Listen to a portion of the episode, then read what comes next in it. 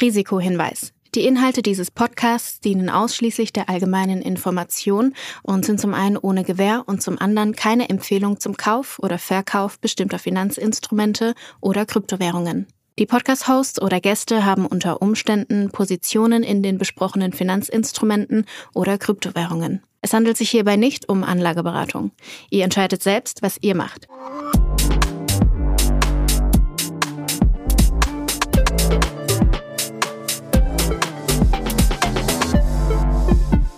Es ist Folge 49 von Alles Coin Nichts Muss, die mal wieder unterstützt wird von Ultimate by Unstoppable, deinem Co-Piloten für die DeFi-Welt. Julius, Folge 49, wir nähern uns einem Jubiläum. Wir sind bald ein Jahr hier am Schnacken über die Web3-Welt. Ich hoffe, dir ist der Spaß daran nicht vergangen. Ich hoffe, dir geht's heute gut. Bevor ich jetzt hier anfange zu monologisieren, wie geht's dir? Sehr gut, sehr gut. Alles, alles Beste. Ja, ich hoffe, du stellst schon mal den, den Shampoos kalt. Ähm, ich komme auf jeden Fall zur Folge 52 nach Hamburg hoch. Und dann nehmen wir mal in Person auf. Nee, der, der ist mal nach wie vor Spaß. sonst sonst wäre ich heute nicht hier. Ja, alles gut soweit sonst. Ich finde es ja schön, dass du dich dann aus deinem Exil da irgendwo in der Sonne wagst und extra wieder ins Spuddelwetter nach Hamburg kommst. Bei uns schneit es heute tatsächlich. Ähm, aber ja, genug des Wetterberichts. Worüber sprechen wir heute? Ich glaube, wir haben drei große Themenbereiche heute. Wir haben es war eine Woche voller News rund um das Thema Wallets, also Wallets, Wallets, Wallets, wie in diesem einen Drake-Song. Da war einige News Stories zu. Dann äh, habe ich ein paar Updates für dich zum Thema Privacy und Blockchain. Ich glaube auch ganz spannend. Und äh, dann bin ich ja sehr gespannt auf deinen Bericht, was du im Lens-Ökosystem im Bereich Decentralized Social Networks gefunden hast. Und ich glaube, da gibt es wahrscheinlich mehr als genug Themen, die wir da durchbringen können. Ja, du kannst gespannt sein. Bevor wir dazu aber kommen werden, weil das würde ich ganz ans Ende stellen, müssen wir, glaube ich, vorher ein bisschen Housekeeping machen. Und zwar haben wir jede Menge Hörerfragen bekommen. Und zwar Hörerfragen zu Token Deep Dives. Wir haben ja jetzt länger schon keinen gemacht. Ich glaube, der letzte war Radix. Genau, und wir haben eine ganze Menge Token Deep Dives bekommen. Ich glaube, es ist ein bisschen zu viel verlangt, dass du dich jetzt in alle äh, gleichzeitig einarbeitest. Deshalb hätte ich einen Vorschlag für dich. Und zwar, ich bin ja hier immer ähm, ganz stark dabei, unseren Instagram-Account zu promoten. Allescoin-pod für die Leute, die den Handle noch nicht kennen, ist im Übrigen auch unser Twitter-Handle. Und ich würde vorschlagen, ähm, wir machen es einfach ganz demokratisch, ja, ganz dezentral, statt dass wir beiden Vögel hier am ähm, Mic entscheiden, worüber wir als nächstes quatschen, machen wir einfach eine Umfrage. Ich mache mal so ein, so ein Instagram-Poll, wenn die Folge hier rauskommt und äh, dann schauen wir mal, wofür die Leute am meisten voten. Und dann darf darfst du dich in der kommenden Woche da einarbeiten. Was hältst du davon? Finde ich sehr gut. Ähm, ich frage mich gerade nur, ob wir, sollen wir einen Poll auf Instagram und auf Twitter machen? Ähm, und zählen es dann, Instagram ist so ein bisschen dann zusammen, oder? Äh, mir, mir fällt gerade auf, dass bei Instagram ist so ein bisschen blöd, das geht ja über eine Story, ne? Und dann haben wir es nur 24 Stunden. Das heißt, die Leute, die die Folge hier erst am Sonntag oder am Montag hören, können nicht mitstimmen. Und bei Instagram können wir Polls länger laufen lassen. Äh, bei, bei Twitter, oder? Äh, das ist richtig. Oh, das ist ein gutes Thema. Ähm, ja, wirst du jetzt auch nicht, ich wie, wie, wie lösen das? Da gibt es auch bestimmt irgendwelche komischen Influencer, die länger solche Polls laufen lassen auf Instagram. wir müssen uns hier bei, bei den Profis, äh, müssen wir uns das abgucken. Also notfalls machen wir einen, einen Post, oder? Und, und quasi, du kannst dann ähm, du kannst dann irgendwie kommentieren, eins, zwei oder drei. Also wenn du so drei Vorschläge. So mach, äh, pass auf, wir machen das ganz einfach. Ich zähle für uns alle zusammen. Also, es wird einen Instagram-Poll geben in der Story. Die wird noch 24 Stunden online sein. Das werden wir abspeichern.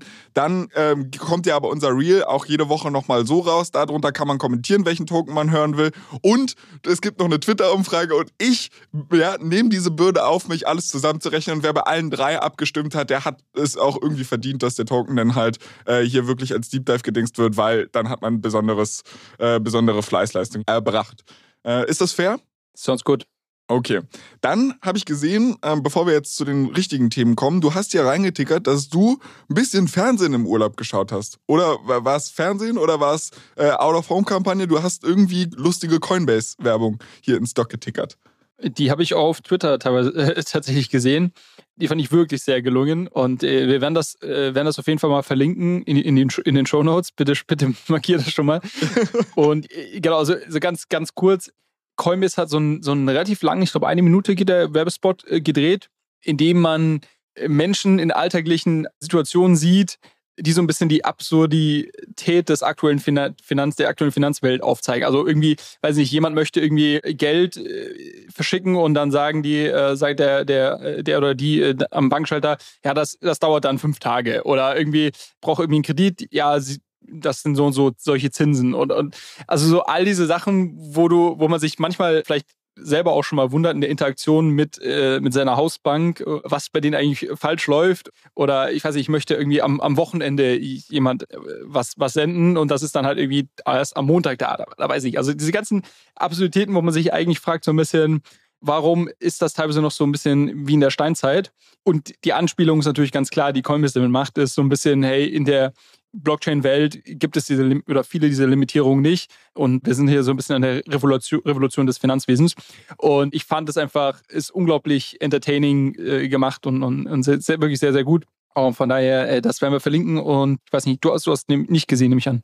Ich habe es nicht gesehen, aber so bildlich, wie du es beschrieben hast, kann ich es mir zu eins zu eins vorstellen. Es ist auch geil, wie wir jede Folge versuchen, irgendwelche Memes, Videos oder was weiß ich zu beschreiben. Aber wir werden besser, wir werden besser. Ich werde es auf jeden Fall in die Shownotes mit aufnehmen. Ich habe mir schon hier einen kleinen Kommentar in unser Doc gemacht und äh, ja, werde es damit reintickern. Eine andere Sache, die nicht in unserem Doc steht, die mir jetzt gerade aber so ein bisschen spontan einfällt.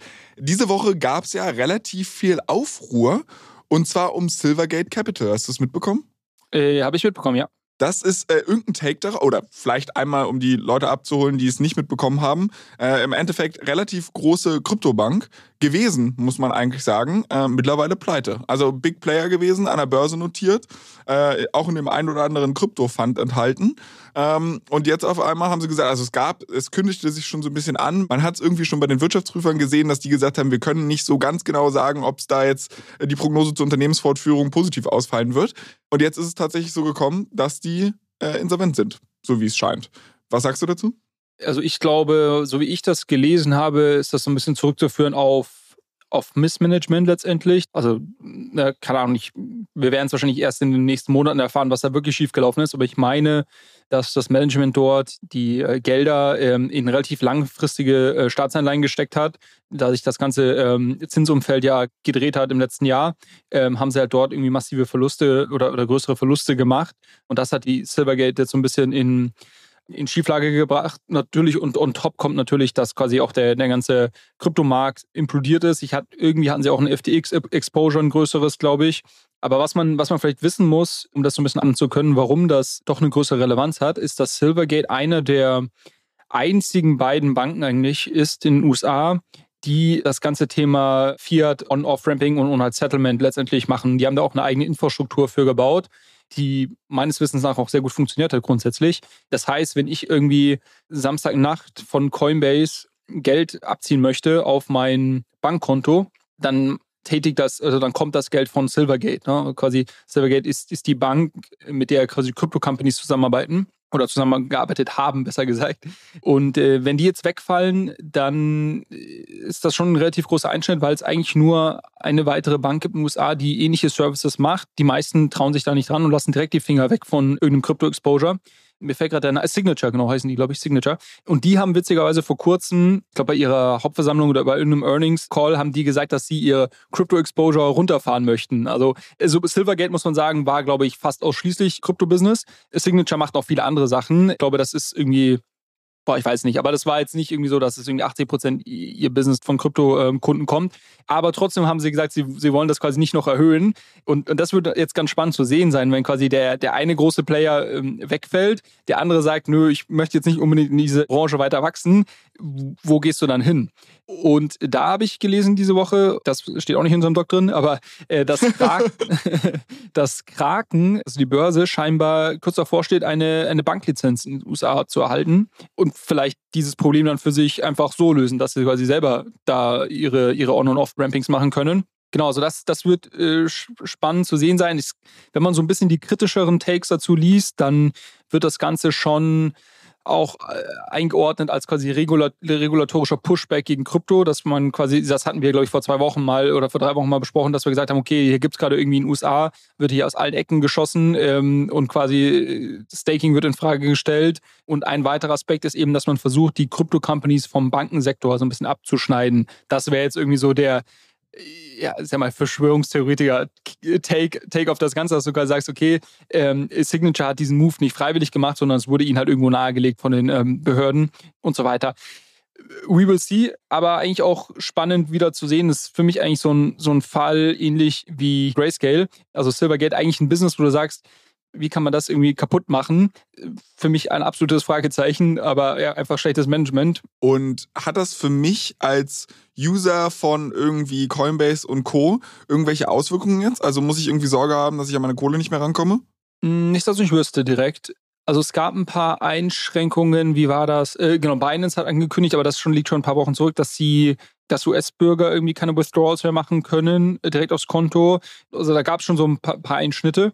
Aber mir wäre jetzt nicht bewusst, dass man, dass das jetzt irgendwie von heute auf morgen, du, du da irgendwie nicht mehr an dein, an dein Geld rankommst oder so. Und ich meine, notfalls kannst du ja immer noch den Weg wählen, dass du irgendwie in Stable, in Stablecoins wechselst und dann irgendwie auf eine, äh, erstmal auf eine Non-Custodial Wallet gehst und dann halt schaust, über welchen Provider du immer noch irgendwie per SEPA dann letztendlich wieder ein Off-Ramp machen kannst. Okay. Also so oder so werde ich wahrscheinlich dann irgendwann wieder an mein Geld kommen. Selbst wenn jetzt vielleicht der, der, der bequeme Weg. Also nicht, dass es bei mir besonders viel Kryptovermögen wäre, weil, wie gesagt, die Experimente, die ich in dem letzten Jahr gemacht habe, ehrlicherweise so zum Großteil gescheitert sind. Aber äh, gut zu wissen, dass ich dann da halt diesen, es diesen Umweg gibt, äh, auch wenn Silvergate jetzt in den Sack gehauen hat.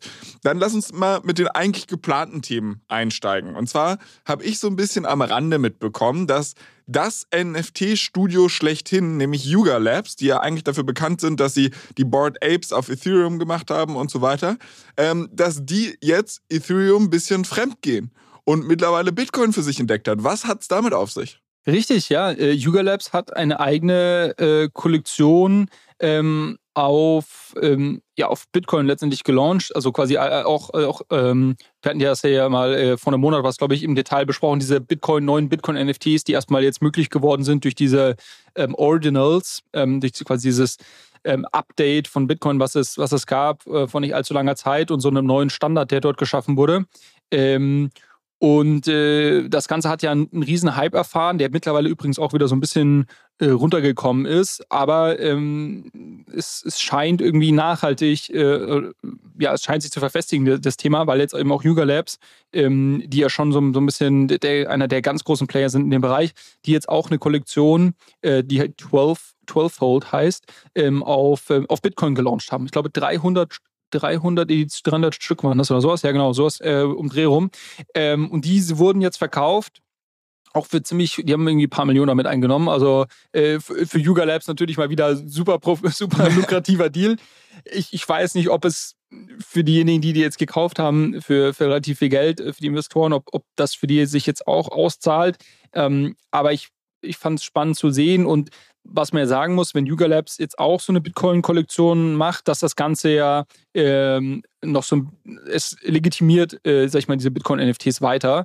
Ähm, und ähm, ja, es gibt gerade eh viele Stimmen, ähm, die, also es gibt viele Leute, die jetzt gerade schauen, wie man auf Bitcoin neue Use Cases aufbauen kann und dort irgendwie auch DeFi bauen kann und so weiter. Ähm, das war, glaube ich, auch einer der Tokens, der von einem, von einem Hörer als, als Deep Dive ähm, angefragt wurde. Also äh, Bitcoin, da passiert gerade wieder mal ein bisschen was. Ähm, so, das kann man jetzt gut oder schlecht finden. Viele finden das schlecht, weil sie sagen, bei Bitcoin soll nichts passieren, das soll quasi immer, immer so weiterlaufen. Das ist quasi hier das digitale Gold, haben wir ja auch schon mal im Detail zu gesprochen, ob das der Fall ist. Ähm, und dann gibt es andere Leute, die äh, sich gerade freuen und sagen, ich finde es eigentlich gut, dass auf Bitcoin wieder ein bisschen mehr aufgebaut wird, ein bisschen mehr experimentiert wird, weil die quasi eher sehen, dass die, die, die Smart Contract Blockchains à la Ethereum, Solana und Co äh, halt ähm, ansonsten so ein bisschen davonziehen und Bitcoin nur in Klammer, äh, Anführungszeichen, ja, als, als quasi das digitale Gold dann letztendlich ähm, zurückbleibt. Spannende Nummer ist dann mittlerweile dieses Onboarding. Also ich erinnere mich, wo wir hier vor vier Wochen das erste Mal über diese Bitcoin-NFTs gesprochen haben. Da war es wohl noch irgendwie, also da gab es ja gigantische Renditen. Ne? Und ich saß hier schon und habe angefangen zu zappeln und habe gesagt, ich will mitspielen. Und da hast du mir gesagt, nee, nee, nee, lass mal lieber die Finger davon, weil im, im Zweifel ist es viel zu kompliziert und du musst da tausend Schritte machen, bevor du überhaupt so ein, so ein NFT kaufen kannst. Ist das mittlerweile einfacher geworden? Meines Wissens nach nicht, nee. Also auch bei den, bei den Yuga Labs, äh, wenn du die jetzt mitten wolltest, die Dinger, musstest du auch wieder deine, deine eigene Bitcoin-Note laufen lassen und so weiter. Also, ähm, also es gibt sicherlich viele, viele Teams, die jetzt da an Lösungen arbeiten. Und ähm, wahrscheinlich ist es eine Frage von irgendwie Monaten, äh, Wochen bis Monaten, bis wir da irgendwie jetzt ganz coole Interfaces sehen. Ähm, aber nach meinem Wissen ist das nach wie vor alles relativ, ähm, relativ technisch und ähm, jetzt ja, eben nicht für, für jedermann accessible. Okay, also mal wieder eine Nummer, bei der ich nicht mitspielen kann, aber gut, weil im Zweifel hätte ich damit wahrscheinlich eh Geld verloren. Ich muss sagen, ich finde die Nummer trotzdem von Yuga Labs eigentlich ganz coolen Move. Also wir haben uns ja hier schon das ein oder andere Mal darüber beschwert, dass es halt irgendwie so wenig kreativ ist. Also ich meine, du hast irgendwie eine erfolgreiche Kollektion, dann klopfst du da halt irgendwie noch ein bisschen Land raus oder dann gibt es halt irgendwie Mutant Apes oder was weiß ich. Ich glaube, das waren die doch, ne? Ja. Ähm, dann wird halt, also da wird halt wirklich so die Cash-Cow gemolken, weil man halt weiß, okay, du hast jetzt hier einen Pony gefunden, was halt schnell rennen kann und dann versuchst du jetzt, ganz viele Tiermetaphern, die ich hier gerade verwurste, aber du verstehst, was ich meine. Und die Sache zu sagen, okay, okay, wir probieren auch mal was Neues aus, wir gehen halt mal auf eine andere äh, Blockchain. Wir sind halt an dieser Speerspitze jetzt, wo sich bei Bitcoin was tut, ist das führende NFT-Studio halt eigentlich ganz vorne mit dabei. Finde ich eigentlich äh, zementiert so ein bisschen den Ruf der Marke oder, oder wertet die Marke wieder ein bisschen mehr auf. Der, der Gegentake dazu, ähm, den habe ich, der, nicht von mir, den habe ich auch. Ja, wir, wir schalten jetzt in die Werbung. der, der Gegentake dazu, den habe ich, äh, den hat Beeple, also Beeple ist einer der sehr bekannten NFT-Künstler, äh, den hat der getweetet, als das Announcement von Yuga kam vor, weiß ich nicht, vor eineinhalb Wochen oder sowas, dass sie eben diese Kollektion machen. Äh, und den fand ich sehr, sehr amüsant. Äh, und der hat quasi nur getweetet, so ja, das passiert, wenn man halt Royalties streicht. Äh, Punkt, Punkt, Punkt. so im Sinne von, hier, die NFT-Royalties werden jetzt quasi nicht mehr durchgesetzt. Somit bricht halt für Yuga Labs da irgendwie der Revenue Stream weg. Und dann sagen sie halt, gut, wir machen hier eine neue Kollektion auf Bitcoin und verdienen wir halt so unser Geld. Ähm, aber äh, der hat das quasi eher so als, als wenig inspiring eingeordnet und ähm, mehr so quasi als Cash Grab.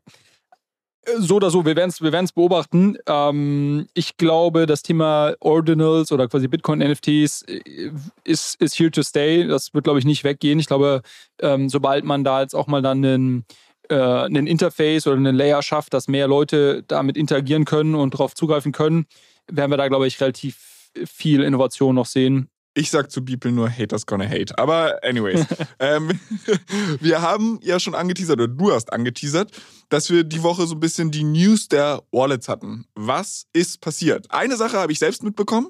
Und zwar die, und ich weiß nicht, ob ich dir da jetzt vorweggreife und du dir irgendwie eine tolle Storyline ausgedacht hast, aber äh, wir haben ja hier einen Sponsorpartner bei diesem Podcast und zwar Ultimate. Äh, die sind ja ursprünglich auf Solana rausgegangen und ich habe gesehen, mittlerweile sind sie jetzt auch auf Ethereum unterwegs. Ich weiß nicht, ob du das jetzt in deinem ganzen Themenkatalog mit verwussten wolltest, aber so viel würde ich schon mal beitragen. Genau, ja, also war auch, ist auch einer der Stories, die ich, die ich mir, ähm, die ich mitgenommen habe. Äh, Finde ich, find ich sehr, sehr cool. Ähm, und äh, schon mal wiederum mal wieder ein kleiner Sneak Peek in die Founder Series, ähm, wo wir nämlich nächste Woche, wenn mich nicht alles täuscht, nächsten Mittwoch die Folge kommt mit Max, einem der Gründer von ähm, Unstoppable bzw. Ultimate. Und äh, da sprechen wir auch nämlich sehr viel in dem Gespräch äh, darüber, wie denn sich dieser Wallet-Markt äh, weiterentwickeln wird, ähm, sein Blick darauf, wie sich das langfristig ähm, aufteilen wird zwischen unterschiedlichen Anbietern und so weiter. Von daher glaube ich sehr, sehr spannend ähm, für jeden, der da ein bisschen, bisschen tiefer einsteigen möchte. Und ähm, er hat das in dem Gespräch damals auch schon angekündigt, dass quasi das, der, der Launch of Ethereum bevorsteht. Und jetzt ist es soweit. Ich finde es ich total spannend. Ähm, ich habe, äh, ja, also leider ist es ja in Deutschland im App Store noch nicht live, ähm, aber ich glaube, da, da arbeitet das Team auch ähm, mit den entsprechenden Behörden dran, dass man da sehr, sehr bald auch äh, jetzt äh, hier in Deutschland gelauncht werden kann. Ähm, aber, aber nichtsdestotrotz, ich, ich, ich finde es total cool. Ähm, und ich bin gespannt, ich muss das jetzt dann auch mal ausprobieren, ähm, wie dieser Switch zwischen den unterschiedlichen Chains ähm, in der App, in der, in der User Experience dann letztendlich gemacht wird. Das, das habe ich jetzt tatsächlich noch nicht, ähm, selber noch nicht ausprobiert. Ähm, aber äh, das ist ja immer so ein Thema, also quasi wie, wie wirst du als User, wenn du jetzt eine Solana Wallet hast, wie kannst du, wie einfach kannst du jetzt auf Ethereum switchen und, und, und vice versa, wie einfach kannst du irgendwie eine Ethereum Wallet ähm, integrieren, die du vielleicht davor schon besessen hast ähm, und kannst dann aber auch eine neue Solana Wallet öffnen und so weiter. Also das so, das finde ich von der von der User Experience eine ganz spannende Frage, wie das gelöst wird, ähm, weil ähm, meiner Meinung nach, so wie das jetzt Metamask macht mit diesem, mit dem Dropdown oben und Metamask kann ja nicht mal Solana, es ist ja wirklich nur EVM, ähm, also nur Ethereum-kompatible ähm, Chains äh, mit diesem Dropdown, das ist jetzt nicht wirklich cool, würde ich mal sagen. Von daher, da bin ich sehr gespannt. Ähm, Des Weiteren, also du hast schon eine meiner äh, äh, Wallet Week News Stories rausgepickt. äh, eine weitere, oh ja, äh, Konkurrenz quasi, äh, weiß ich nicht, ob sie es als solche wahrnehmen, aber ähm, ein weiterer äh, großer Player, der jetzt auch eine Wallet rausgebracht hat, ähm, Uniswap. Ach was. Uniswap hat ähm, im Zuge von ETH Denver, es war letzte Woche eine, eine der größeren Ethereum-Konferenzen in Denver, ähm, und da hat Uniswap äh, announced, dass sie äh, auch eine, eine eigene Wallet rausbringen. Äh, aber, jetzt halte ich fest, äh, sie versuchen es irgendwie seit einem halben Jahr, oder ich weiß nicht, ich glaube über fünf Monaten, das in, in den App Store ähm, ähm, zu bekommen. Und Apple stellt sich irgendwie quer und jetzt haben sie es quasi auf Testflight äh, released. Also man muss sich, äh, für jeden, der, der noch nie irgendwie eine App im App Store ähm, gelauncht hat. Das ist quasi ein, äh, das kann ein sehr frustrierender Prozess sein, weil man lädt quasi seine, seine App hoch und dann gibt das jemand bei Apple, der sich die anschaut und ähm, auf irgendwelche Inhalte, die nicht legal sind, überprüft oder irgendwelche In-App-Purchases, die aber nicht als solche deklariert werden und wo quasi Apple nichts mitverdient und so weiter. Ähm, und erst wenn die dir grünes Licht geben, kannst du das dann auch publishen. Ähm, und scheinbar äh, sträubt sich Apple so ein bisschen bei dem Thema äh, Krypto nach wie vor. Und äh, was Apple aber hat, ist, ist äh, Testflight. Das ist quasi ähm, eine Möglichkeit, Apps zu testen. Und äh, da ist man aber limitiert, ich glaube, auf 1000 oder 10.000 User ich meine 10.000 oder sowas. Ähm, ja, ich glaube 10.000, 1.000 ist zu wenig. Ähm, und äh, Uniswap hat sich jetzt quasi gezwungen gefühlt, nachdem es da einfach nicht vorangeht bei Apple, äh, das Ding einfach auf Testflight zu launchen ähm, und haben jetzt im, auf dieser Konferenz eben die, die, die Plätze quasi, äh, die, die Testerplätze äh, ähm, verlost oder, oder, irgendwie äh, rausgegeben. Und 10.000 äh, Leute können jetzt die Uniswap-App testen und hoffentlich auch viele, viele mehr bald. Äh, crazy. Woher kommt das, dass jetzt auf einmal alle Wallet machen wollen? Also ich meine, wir hatten schon das eine oder andere Mal drüber gesprochen, dass es halt irgendwie so guter Anknüpfungspunkt ist, direkt Produkte zu integrieren. Aber ich frage mich halt so, also Metamask gibt es ja jetzt schon das eine oder andere Jahr und irgendwie gab es halt einen Platzhirsch und was weiß ich. Und jetzt auf einmal habe ich das Gefühl, ploppen überall Wallets auf, jeder will da irgendwie mitspielen. Äh, und gerade bei Uniswap hätte ich gedacht, wir haben letzte Woche erst drüber gesprochen, dass Sushi Swap, ja, den so jetzt auf die Fersen kommen will, müssten sie sich nicht eigentlich darauf konzentrieren, das dezentrale Exchange Battle zu gewinnen und jetzt hier nicht irgendwie mit Wallets rumkaspern? Naja, gut, aber wie, wie gewinnst du das dezentrale Exchange Battle, indem du die beste User Experience bietest und die meisten Nutzer auf deiner Plattform traden? Dann ziehst du viele Leute an, die Liquidität bereitstellen, weil die natürlich viele Fees verdienen, wenn viele User traden. Also, es ist ja so, so, so, ein, so ein Flywheel, kannst du dir vorstellen. Ähm, und da ist ja die Frage quasi, ist jetzt eine eine App zu launchen, ein, ein richtiger äh, strategischer, langfristiger Schritt, äh, dahingehend viele User auf deiner Plattform zu behalten.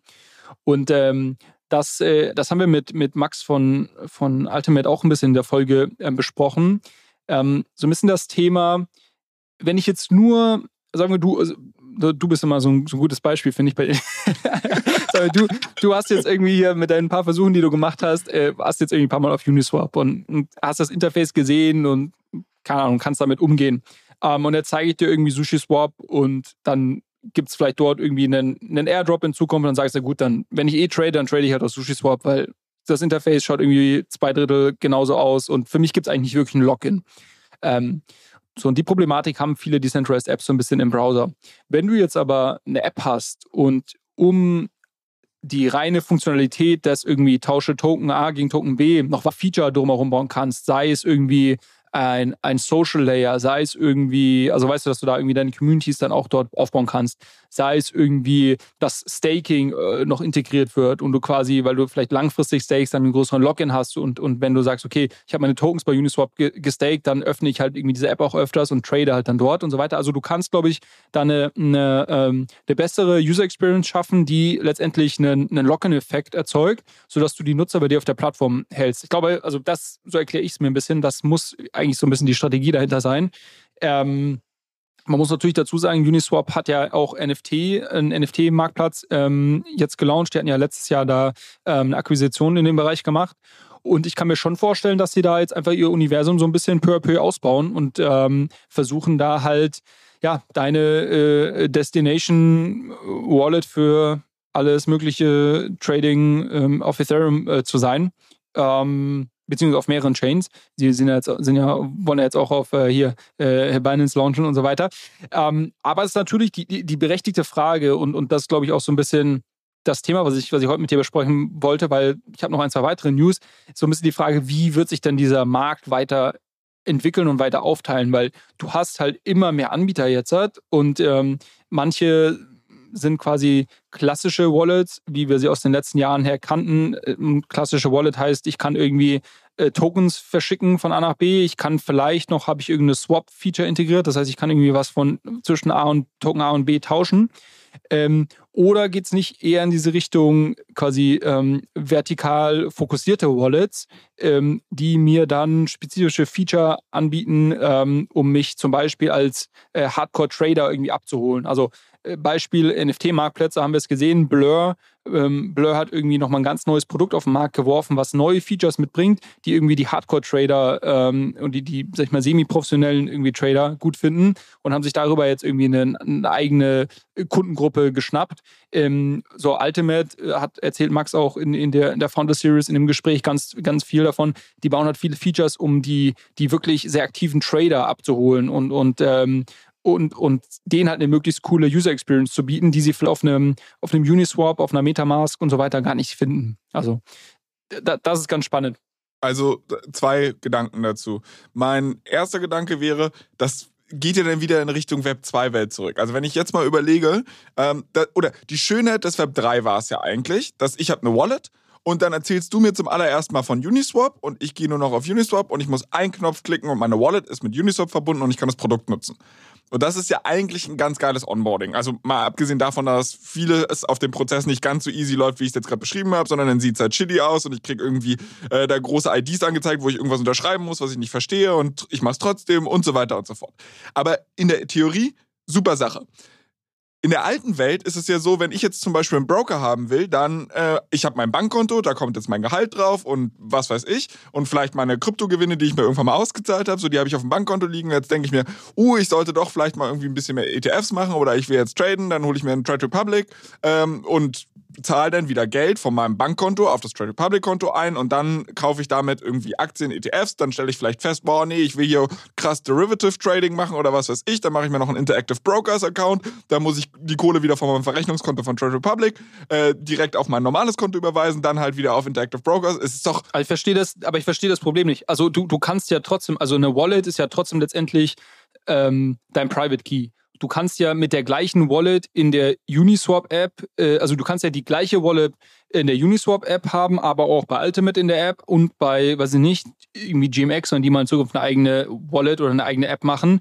ähm, also, also wir müssen mal, ich glaube, wir müssen den, den Begriff Wallet irgendwie äh, definieren, weil, weil das, was du gerade beschrieben hast, ist, glaub, also das ist, ähm, ist glaube ich, ein Missverständnis, weil es geht ja, also Wallets sind, sind zwei Sachen. Das eine ist quasi, es ist ein aktuell äh, oftmals auch quasi ein Private Key, also diese 24 Wörter, ähm, die dir quasi eine Adresse geben und auf dieser Adresse sind quasi Assets auf der Blockchain gespeichert, die diese Adresse gehören und man kann irgendwie was hinschicken und wieder wegschicken und so weiter. Ähm, und das andere, was eine, was eine Wallet ist oder worüber man oft mal spricht, wenn man von einer, von einer Wallet spricht, ist quasi einfach ein Interface. Ähm, ein Interface, wo, wo ich meinen Private Key quasi importieren kann und der mir dann meine Assets, die ich halte ähm, oder äh, irgendwie visualisiert und mir quasi gewisse äh, Produktfeatures ähm, ähm, zur Verfügung stellt, um irgendwie zu traden und, und, und quasi mit meinen Assets zu interagieren. Okay, okay, okay. Also das heißt, das, was du gerade beschrieben hast, ist eigentlich, die bauen alle nur ein Interface, um auf dieselbe Ethereum-Adresse zuzugreifen oder whatsoever, äh, die ich ohnehin schon die ganze Zeit habe. Genau, also du, du hast diese Möglichkeiten. Ne? Also quasi, deren Ziel ist natürlich irgendeine Art von Login-Effekt zu schaffen. Na klar, die, die Uniswap sagt, hey, äh, Großteil der Nutzer in, in Zukunft, wenn wir irgendwie ein bisschen mehr on scale äh, quasi Block, Leute in, auf der Blockchain haben, die sie werden sich gar nicht so bewusst sein, dass sie irgendwie Wallets von überall importieren können, Private Key und so weiter. Wenn ich die einmal bei mir in der App habe, dann nutzen die, nutzen die irgendwie meine App und machen irgendwie dann einen Großteil ihrer, ähm, ihre Transaktionen bei mir in der App, was für mich gut ist, weil ich kann damit irgendwie Transaktionsgebühren ähm, bekommen. So. Ähm, das heißt aber nicht, dass du nicht die, die Möglichkeit hast, deine Wallet überall mit hinzunehmen mit und, und zu exportieren. Ähm, und das ist eben der Unterschied zu quasi Web 2, wo du eben genau diese Möglichkeit nicht hast, wo du dann genau das stattfindet, was, was du beschrieben hast, dass du quasi äh, hier äh, deine 50 Accounts aufmachen musst und so weiter. Ähm, und genau, ich glaube, das ist, das ist einfach der, der Unterschied bei der Sache. Kleiner Verbraucherhinweis von unserem Werbepartner. Unstoppable Finance will Menschen überall einfachen Zugang zur Welt der Decentralized Finance ermöglichen. Das erste Produkt, das das Berliner Team rund um die Macher der Solaris Bank und der Börse Stuttgart Digital Exchange heißt Ultimate. Das ist eine mobile App, die Anlegern super easy Zugang zu geprüften und verifizierten DeFi-Produkten ermöglicht. Hab mir sagen lassen, dass die Profis sowas DeFi-Wallet nennen.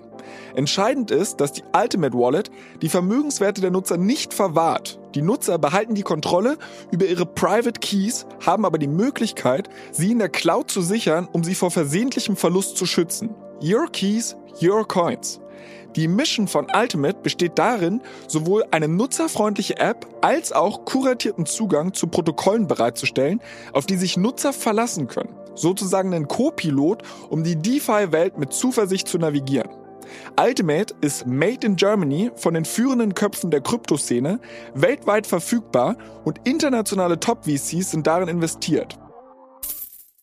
Und eine weitere Möglichkeit, und das ist eigentlich eine coole äh, Überleitung auf eine, eine News-Story, die es diese Woche auch gab. Eine weitere Sache, ähm, die, man, die man machen kann, ist, ähm, dass man Wallets ähm, und, und äh, Wallets einfach als so eine Art Software ähm, bei sich in der App implementiert. Und was meine ich damit? Also quasi, du hast irgendeine, du hast irgendeine App, ähm, meine, meine, also die hat jetzt erstmal nichts mit Krypto zu tun und ähm, du möchtest aber eigentlich vielleicht irgendeine ähm, Kryptokomponente integrieren, sei es, weil du irgendwie Loyalty-Punkte vergibst, die du vielleicht irgendwie gerne als digitale, also als quasi Token auf einer Blockchain ähm, abbilden möchtest, ähm, oder sei es, weil du irgendwie ähm, irgendwelche digitalen Güter in der App eh schon äh, äh tradest oder, oder quasi ähm, Collectibles, die, die irgendwie die Nutzer sammeln können und die würdest du gerne irgendwie auf die Blockchain bringen. Da hast du im Moment immer das Problem, dass du dann quasi, äh, wenn du, wenn du diesen Schritt machen möchtest, dann muss quasi jeder User, äh, muss dann quasi einen eigenen Private Key erstmal erstellen, der muss er sich aufschreiben, bevor man überhaupt loslegen kann. Also diese, diese User Experience ist so schlecht, warum viele ähm, Entwickler und, und App-Betreiber oder Produktbetreiber davor zurückschrecken, ähm, diesen Schritt zu machen. Ähm, und ähm, eine weitere Möglichkeit, wie man quasi die Wallet äh, in Zukunft integrieren kann, ist, was Coinbase jetzt diese Woche announced hat. Und das Ganze nennt sich Wallet as a Service. Ähm, und was sie damit, was sie damit meinen, ist, dass es letztendlich ein, ein Softwareprodukt ist, ähm, was jeder bei sich relativ einfach und slick integrieren kann. Ähm, und Coinbase macht dieses ganze Heavy Lifting von irgendwie äh, Private Key Verwaltung, also es ist non-custodial. Äh, Coinbase hat, hat da eine eigene Technologie, ähm, ähm, äh, Private Key Verwaltung, quasi Wallet erstellen und so weiter. Das machen die alles im Hintergrund und ähm, das ist etwas, was ich super spannend finde. Ähm, weil ich glaube, dass, ähm, dass, dass genau das dieser limitierende Faktor-Moment ist, dass quasi das Onboarding in die Kryptowelt immer noch, also in der, in der non-custodial Welt, klar, auf einer zentralen Börse ist total einfach, da meldest du dich an äh, mit deiner E-Mail und Passwort und, und kannst irgendwie loslegen ähm, und kannst mit der Kreditkarte irgendwie Geld ähm, draufladen. Aber wenn wir jetzt sagen, wir wollen quasi in so ein Crypto-Native Onboarding, was halt ein, in einer non-custodial Welt, äh, sag ich mal, der Fall ist, dann hast du immer noch das Problem, dass, dass es für viele Leute, glaube ich, abschreckend äh, wirkt, ähm, die Art und Weise, wie du quasi eine, eine Wallet erstmal erstellst. Ähm, und das löst Coinbase durch dieses, durch dieses Offering ähm, und könnte, und, und so habe ich, hab ich einige Takes diese Woche gelesen, die das so ein bisschen eingeordnet haben, dieses Announcement, die gesagt haben, okay, das, das ist ein riesiger Schritt äh, hin zu irgendwie Mass-Onboarding von, von Usern in, in die Kryptowelt. Ähm, genau, das ist eine weitere Möglichkeit, eine Wallet anzubieten. Das, darauf wollte ich eigentlich zurückkommen. Okay, ich meine, du hast es gerade so ein bisschen abstrakt beschrieben, aber wenn ich das richtig verstehe und meinen, meinen eigenen Worten wiedergebe, ist ja aktuell so ein bisschen das Problem, dass wenn du mir von irgendeinem neuen, coolen NFT-Spiel oder was weiß ich erzählst und ich es ausprobieren möchte, dann habe ich ja immer so ein bisschen das Ding, wenn ich jetzt meiner Mom davon erzähle, ne, die hat ja überhaupt nichts mit Krypto zu tun. Und ich sag, Mama, das Spiel hier ist der Knaller für dich. Die wird mir einen Vogel zeigen, aber gehen wir einfach mal davon aus, sie wäre super interessiert. Dann müsste ich ihr jedes Mal erstmal sagen, ja, pass auf. Also du brauchst jetzt erstmal äh, ein paar Coins, um da mitspielen zu können. Und dann brauchst du eigentlich noch ein Custodial Wallet. Also mach dir mal hier ein Metamask und dann müssen die Coins da irgendwie rüber und dann kannst du dich damit dort connecten. Und wenn ich das jetzt richtig verstehe, ist, dieses NFT-Spiel hat jetzt die Möglichkeit, einfach eine Wallet äh, in ihrem Spiel direkt anzubieten. Also von vornherein, du meldest dich dort ganz normal an und im, sie müssen diese Wallet aber nicht selbst programmieren, sondern im Endeffekt hat Coinbase eine Applikation geschrieben, die im Hintergrund läuft und die sagt, pass mal auf, so all, all der das Plumbing, was im Hintergrund passieren muss, das machen wir und, äh, und so weiter und so fort, dass meine Mom nur noch auf die Website gehen kann und direkt loslegen kann. Genau das. Ähm, und, und Coinbase abstrahiert quasi diese ganze Heavy Lifting, diese ganze äh, diese ganzen sch äh, schrecklichen Schritte, äh, die man, die man heute nicht, nicht seiner, äh, seinen Verwandten zumuten möchte, äh, das abstrahieren die im Hintergrund weg. Und das ist schon sehr, sehr groß. Ähm, und von daher muss man, muss man wirklich mal den Hut ziehen vor Coinbase. Also letzte Woche, oder war das letzte? Ja, ich glaube, letzte Woche haben wir darüber gesprochen, dass, oder vorletzte Woche, dass sie eine eigene Layer 2 Blockchain launchen werden. Jetzt äh, announcen sie dieses Wallet as a Service äh, Produkt. Ähm, beides meiner Meinung nach extrem spannende, ähm, spannende Updates, ähm, die ja, die ich wirklich, äh, wo, wo, ich glaube, dass das Coinbase ähm, langfristig ihre Position da irgendwie äh, im, im Markt äh, auf jeden Fall nur, nur stärken wird. Und das Spannende ist, ich habe jetzt mal die Woche geschaut, irgendwie der Coinbase Aktienkurs, der, der reagiert ja gar nicht auf solche News. Also das, das ist ganz witzig. Also das, äh, jetzt will ich mal von dir was, äh, was wissen hier, weil äh, so, wir sprechen ja immer über, über effiziente, effiziente Märkte und so weiter. Und sowohl das Announcement, dass Coinbase einen eigenen Layer 2 baut, was in der Kryptowelt auf jeden Fall ein enormes Echo, ähm, äh, wie sagt man da? Hervorgerufen hat, ein enormes Echo hervorgerufen hat, als auch jetzt dieses Wallet is a Service Produkt, was wo ich eigentlich nur Komplimente äh, drüber gelesen habe, dass alle sagen, das ist, das ist mega, das ist das spannendste Feature überhaupt, was sie, was sie irgendwie, äh, von dem sie gehört haben, die letzten Monate und Jahre teilweise. Ähm, und der, der Aktienkurs reagiert irgendwie nicht drauf, ist sogar heute 7% im Minus, aber ich glaube, das hat mit der mit Silvergate und der Silicon Valley Bank zu tun. Äh, da, also erklär mir das mal, weil der, weißt du, Elon Musk stellt sich hin und sagt irgendwie, ja, äh, ich baue irgendwie einen, Cybertruck und irgendwie der, der Kurs äh, geht irgendwie, weiß nicht, 50 Prozent in die Höhe. Ähm, und, ähm, und ich meine, klar, Coinbase steht vielleicht, steht vielleicht jetzt rein von den Finanzkennzahlen und sowas nicht super da im Moment. Aber ich würde mal meinen, wenn, wenn eine Company wirklich so solche wegweisenden ähm, Produktfeatures announced, ähm, dann sollte ja irgendwie der Kurs auch reagieren, oder? Ne, ich glaube, du musst halt so ein bisschen bigger picture schauen. Also wenn du halt überlegst, du kannst das aller, allerschönste Flugzeug bauen. Das Problem ist, wenn du nicht genug Sprit hast, um das Festland zu erreichen und du irgendwo im Atlantik absäufst, hast du ein Problem.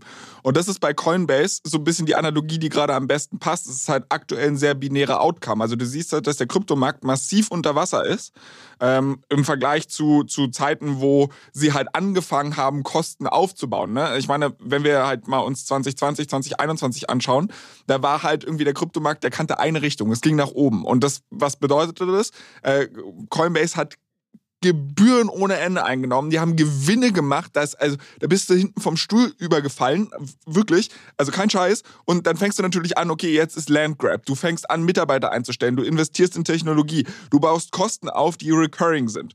So, und auf einmal zackt sie jemand den Stecker und sagt auf der anderen Seite, ja, pass auf, äh, jetzt ist nicht mehr mit Gebühren und du sitzt weiterhin auf diesen Kosten. Und die bluten halt wirklich jedes Quartal Geld ohne Ende. Also es ist halt dieser Operating Leverage, der komplett in die andere Richtung läuft.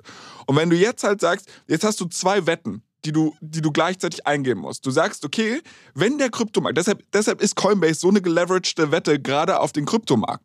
Weil wenn du sagst, Krypto braucht vier, fünf Jahre, um sich wieder zu erholen, bis wir den nächsten Bullenmarkt sehen und so weiter und so fort, dann wird mit der Kostenstruktur, die Coinbase aktuell hat, das nicht bis dahin schaffen. Äh, ich mal jetzt alles sehr schwarz und sehr übertrieben, einfach nur damit es bildlich oder begreifbar wird auch. Und wenn du, wenn du diesen Punkt hast, dass du halt sagst, okay, du schaffst es gar nicht ans Festland. Ist scheißegal, was du dazwischen baust. Äh, wenn die Leute halt an die grundsätzliche Vision Krypto nicht glauben oder es geht gar nicht darum, ob es fünf, sechs Leute gibt, die daran glauben, sondern dass es einfach in die Masse nicht schnell genug durchschwappt. Und dieses Feature könnte dazu führen, dass es vielleicht dreht, dass die Masse reinkommt, dass Nachfrage da ist und so weiter und so fort. Und sicherlich könnte das was an der Wahrscheinlichkeit ändern. Ähm, aber bis das halt ankommt, du weißt es selbst so bei B2C-Apps oder keine, das ist nicht mehr so einfach, da diese Mass Traction aufzubauen, weil CPCs sind teuer. Also, dass die Leute überhaupt auf diese Sachen aufmerksam werden und dass dieses Onboarding geht dann meist doch nicht so schnell, wie man es denkt.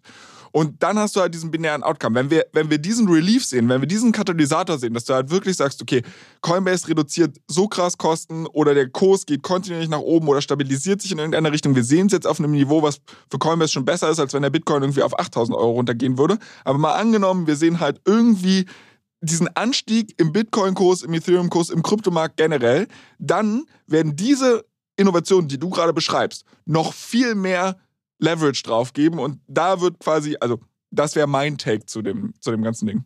Ja, äh, verstehe ich. Und sag ich mal, wenn wir jetzt davon ausgehen, dass aber viele Leute so denken, dass quasi der Markt sagt, okay, es ist ein relativ äh, binäres Outcome und ähm, es ist eine gehebelte Wette auf den Kryptomarkt, aber da müssen ja, müssen ja die Marktteilnehmer, die quasi sich dessen bewusst sind und sagen, okay, es ist quasi, es ist ein großer Hebel auf Krypto, da müssen die ja sagen, okay, diese neuen Produktfeatures, die jetzt announced wurden, das erhöht quasi meinen Hebel und deshalb ist quasi irgendwie mein Erwartungswert ist irgendwie ein anderer und weißt du, deshalb dachte ich, dass die Aktie vielleicht irgendwie trotzdem positiv reagiert.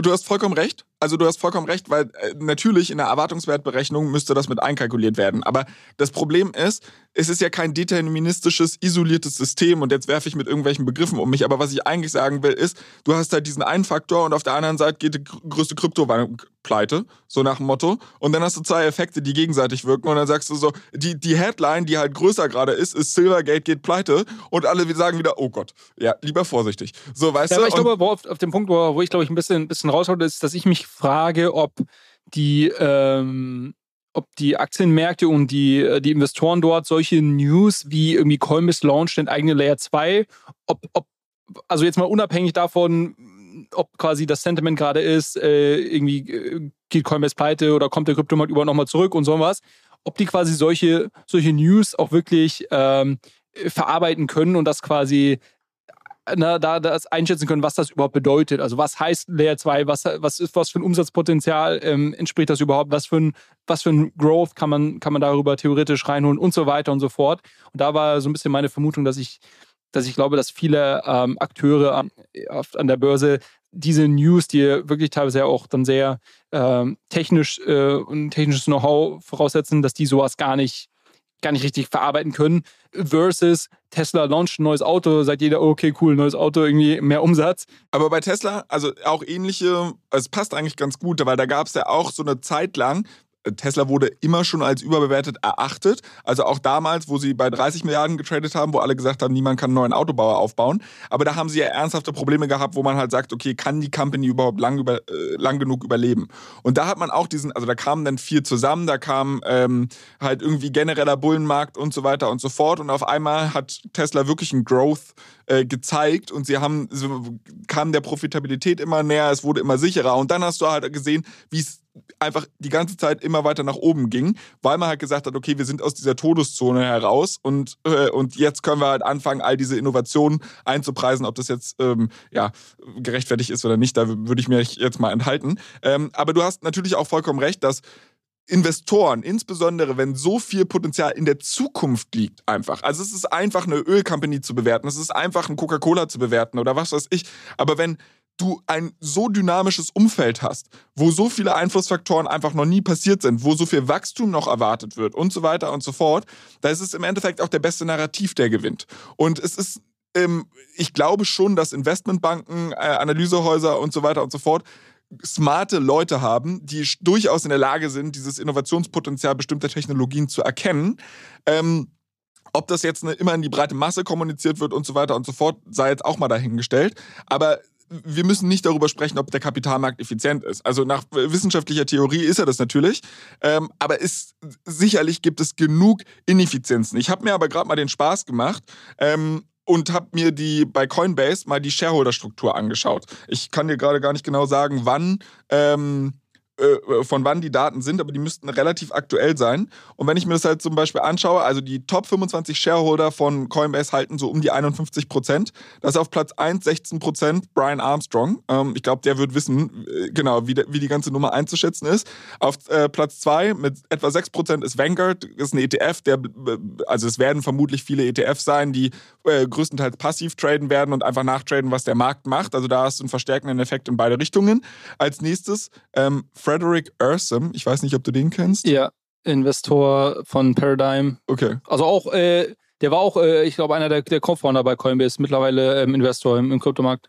Okay, also der wird wahrscheinlich auch nicht ganz blöd sein und der wird wahrscheinlich auch viel davon wissen. Als nächstes Ark Invest von Kathy Wood. Ja, aber die traden, aber, aber, wo, wo sprechen wir jetzt? Aber die traden doch nicht. Also quasi Brian Armstrong kauft oder verkauft doch jetzt nicht Coinbase-Aktien. Warum nicht? Weil die, weil die kriegen eh, die haben eh so einen großen, also die sind eh komplett overleveraged auf ihre eigene Company und kriegen wahrscheinlich große Stock-Compensation on top. Ja, genau, aber du, also so zum Beispiel Ark Innovation, ja, um ein Beispiel zu nennen. Kathy Wood, die zukunftsgläubigste Investorin ever und so weiter und so fort, die steht jetzt da und erkennt dieses Potenzial. Und wenn sich mein Erwartungswert jetzt ändert und ich wirklich, also jetzt um deine Argumentation mal zu nehmen und sie sieht, boah, dieses Ding geht so krass oder das, das wird alles ändern und mein Erwartungswert ändert sich dadurch, dann ist es doch nur rational zu sagen, zack, okay, ich stock auf. Also ich will damit nur sagen, klar, der Share, den sie jetzt erstmal haben, der ändert am Kurs nichts. Aber ich würde davon ausgehen, dass wenn du 4% in irgendeiner Company hältst, dann wirst du fucking nochmal ganz genau drauf schauen, was die machen. Und dann wirst du dementsprechend auch deine Position äh, Dings äh, anpassen. Und was ich halt nur damit sagen will, ist, also du kannst dir halt die Top-Shareholder kannst du dir angucken, wer halt in so einer Company investiert ist und dann kannst du dir auch selbst darüber ein Bild bilden, ähm, wie smart oder unsmart die vielleicht sind. Aber du hast natürlich vollkommen recht, dass der Kapitalmarkt definitiv, insbesondere wenn es komplexe Themen sind, äh, stellenweise ineffizient sein kann. Also ich merke schon, ich muss dich, ich muss dich hier mal bremsen, weil äh, also wer, wer, die, wer, wer, das nicht weiß, ist, dass das die Themen sind, in denen Flo sich wirklich auskennt, im Gegensatz zu, zu Krypto. Ähm, und man merkt hier, man, man wirft ihm so ein, so ein kleines Krümelchen, Brotkrümelchen hin und der, der geht hier, der, der geht komplett ab. Ähm, okay, super spannend. Also ich glaube, lass uns an dem Punkt packen. Also ich würde nur sagen, und wie alles, was wir hier machen, ist immer kein irgendwie Investmentbeweis oder sonst was, aber als ich, also sowohl die, die quasi das Announcement, dass sie Base bauen, also diesen eigenen Layer 2, als auch jetzt das Announcement von dieser Woche, dass sie Wallet as a Service bauen und äh, jetzt schon teilweise schon anbieten für manche äh, Kunden, glaube ich. Ähm, ich würde sagen, unglaublich bullish. Also, also das, das, ist, das ist wirklich, wirklich, das ist wirklich, wirklich stark. Ähm, und sollte Coinbase nicht untergehen und der gesamte Markt äh, nie wieder hochkommen, ähm, dann, äh, dann werden das, glaube ich, sehr, sehr, sehr spannende Produkte sein. Ähm, genau, aber so viel dazu. Äh, ich bin immer, immer noch nicht fertig mit meiner Wallet-Section. Äh, oh Gott. Ich, will, ich, ich würde trotzdem noch einen kleinen Disclaimer damit einsprechen. Und zwar einfach die Tatsache, immer wenn Julius sich so super sicher war und super bullish war, habe ich Geld verloren. Also bitte äh, alle vorsichtig sein, die hier zuhören. Passt auf euch auf. So, jetzt darfst du weitermachen mit deinen Wallets. Ja, genau. Die letzte News Story. Wir haben hier ähm, schon öfters auch über das Thema äh, Account Abstraction gesprochen. Ähm, und um das vielleicht nochmal kurz zusammenzufassen, äh, was heißt das Ganze? Das heißt, das ist quasi das nächste große Update in der Art und Weise, wie Wallets agieren können. Heute ähm, und äh, heute funktionieren die meisten Wallets so, ähm, dass man eben diesen, diesen Private Key sich äh, aufschreibt und oder die, die 24 Wörter, die den quasi die, dem, die dem entsprechen. Und dann hat man quasi seinen Account, aber man kann jetzt nicht viel damit machen. Wenn man seinen Private Key verliert, ist der Account weg und da gibt es ja auch äh, etliche Beispiele, wo das passiert ist. Oder wenn man gehackt wird, hat man keine Möglichkeit, irgendwie zu sagen, ja, aber es gibt jetzt ein Two-Factor Authentification, also quasi ich muss irgendwie per SMS nochmal das Ganze zustimmen, sondern dann hat der Hacker das Geld und alle und, und so weiter. Das heißt, die, die, die Art und Weise, wie Wallets heute funktionieren, sind eigentlich auch noch sehr stark in der, in der Steinzeit. Und das, das große Feature oder der große Änderung, die die Wallets jetzt auch wirklich ähm, innovativ werden lässt, ist das, was man Account Abstraction äh, als Account Abstraction bezeichnet. Und was das bedeutet, ist letztendlich, dass eine Wallet auch zu einem Art Smart Contract wird. Und ein Smart Contract, den kann ich quasi, den kann ich ja programmieren, da kann ich alles reinbauen. Da kann ich reinbauen, dass ähm, irgendwie jede Transaktion von äh, drei Leuten, äh, wenn ich irgendwie drei E-Mail-Adressen angebe und es müssen zwei Leute, äh, die kriegen dann eine E-Mail, wenn ich irgendwie eine Transaktion machen will und müssen das irgendwie bestätigen. Oder ich kann da reinschreiben, dass ähm, zum Beispiel alle Gas-Costs, also alle Transaktionsgebühren ähm, von jemand Dritten übernommen werden. Oder ich kann reinschreiben, dass ähm, es eine, eine Art Social Recovery gibt. Das heißt, ich kann irgendwie ähm, ähm, Leute hinterlegen und wenn ich keinen Zugriff auf meiner Wallet mehr habe oder ich versterbe oder was weiß ich was, dann gibt es irgendwie andere Leute, die, äh, die auf diese Wallet wiederum zugreifen können und so weiter und so fort. Und, ähm, und ähm, jetzt gab es einen großen Schritt in, in Richtung Account Abstraction, denn bisher war so ein bisschen die Limitierung, dass das halt auf Ethereum noch nicht möglich ähm, ist. Und es gab jetzt ein, ein großes Update ähm, oder ein großes Update, das jetzt kommen wird, ähm, was ja, ein sehr, sehr großer Schritt hin zu dieser Account Abstraction ist und ähm, jetzt schon viele Leute davon ausgehen, dass wir in den nächsten Monaten und im Laufe des Jahres da unglaublich spannende Innovationen auf der Wallet-Seite sehen werden. Also auch das nochmal vielleicht zum, zu, der, zu Eingangsfrage, die ich aufgebracht habe, so ein bisschen, wie wird sich dieser Markt weiterentwickeln? Ich glaube, dass es den auch da nochmal ein bisschen äh, aufwühlen wird und neue Spieler wie sowas wie ein Argent ähm, und so weiter, die da reinkommen werden, die, die schon von Tag 1 quasi ihre Wallet-Software ähm, so aufgebaut haben, dass sie quasi kompatibel mit dem Account Abstraction ist und man quasi ähm, dann sehr, sehr coole Features on top bauen kann. Und andere Spieler wie zum Beispiel Metamask oder andere, die, die jetzt noch nicht darauf gesetzt haben von Tag 1, dass die ja da schauen müssen, wo sie bleiben. Also das, ähm, genau, so ein bisschen, von der, bisschen aus der technischeren Ecke, aber ich glaube, ähm, viele der neuen Produkte, die wir im Laufe des Jahres sehen werden, werden erst möglich sein, weil es quasi dieses technische Update, Upgrade gab. Ich hatte vorhin gesagt, ich habe zwei Gedanken zu dieser ganzen Wallet-Nummer. Bei dem ersten sind wir dann irgendwie so ein bisschen abgekommen, weil wir festgestellt haben, dass ich Wallet und Wallet auseinanderhalten muss. Ähm, den zweiten Gedanken, den ich da jetzt, glaube ich, trotzdem hier nochmal passend einfügen kann, habe ich geklaut. Und zwar aus unserer Founder Series Folge 2 mit Philipp Zentner. Ähm, und zwar hat der gesagt, wenn Apple und Google und Co. in diesen Space reingehen, dann haben alle, die da jetzt gerade rumwurschteln, ein riesengroßes Problem. Wann glaubst du, ist es soweit? Ja, wahrscheinlich zwei Jahre bei Apple. Könnte ich mir vorstellen. Krass. Und dann glaubst du, launchen sie ihre eigene Wallet? Weil ich meine, das ist ja, das ist das sleekeste Onboarding, was du dir vorstellen kannst. Ne? Du hast Apple Pay und so weiter schon ohnehin auf dem Telefon und dann du drückst einen Knopf und zack, boom, hast du, hast du eine eigene Wallet und kannst damit einfach. Mein Take ist, dass sie da sich den Markt relativ lange anschauen werden. Ähm, und die Frage ist dann, kaufen sie irgendjemand und integrieren das dann quasi oder bauen sie das komplett irgendwie in-house auf? Aber mit Sicherheit wird das das beste Produkt wieder am Ende des Tages sein, wie das also meistens bei Apple irgendwie der Fall ist. Ähm, ich glaube aber, dass das Ganze, das ist halt schon auch eine äh, strategische Frage ist, weil äh, Wallets ja auch so ein bisschen das ganze Thema, äh, den, den, ganzen App Store und, und diese ganze In-App-Purchase und sowas ja so ein bisschen ähm, in, in Frage stellen, beziehungsweise die Logik dort muss ja auch angepasst werden. Ähm, so, und ich glaube, dass quasi man das erst dann machen wird, wenn man, wenn man die Strategie dann entsprechend, was den App Store angeht, ähm, auch, auch, äh, auch fertig hat und quasi auf den Tisch legen kann. Und dann dazu quasi die, die Wallet ähm, launchen. Ich glaube, das, das macht am meisten Sinn, aber ich glaube, das wird noch dauern, ehrlicherweise. Naja, wir machen ja hier noch ein paar Tage Podcast und vielleicht kriegen wir es äh, auch mit, denn hier, während wir diesen Podcast machen, dass es noch so weit kommt.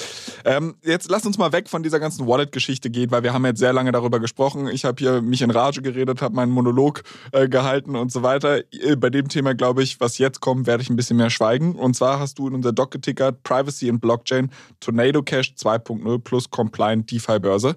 Ich kann es wenigstens vorlesen, ich habe keine Ahnung, was es bedeutet. Tornado Cash 2.0 kenne ich noch. Das ist dieser Krypto-Tumblr gewesen, der ähm, mehr oder weniger gebannt wurde in den USA.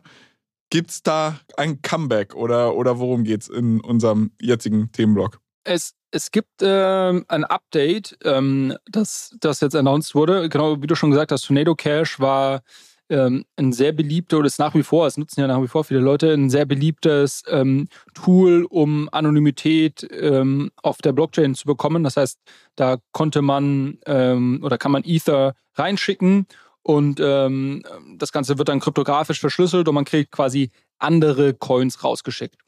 Ähm, so hat das bisher funktioniert und man hat dann gemerkt, oder die US-Behörden waren sich dann sicher, dass ein Großteil der gehackten Gelder, die Nordkorea ähm, aus der Ronan Bridge rausgezogen hat letztes Jahr, dass die sie, dass die die zum Teil auch über diesen Tumblr halt gewaschen haben und hat das ganze Ding dann äh, sanktioniert. Haben wir in der Breite hier besprochen. Glaube ich, muss man nicht ins Detail reingehen.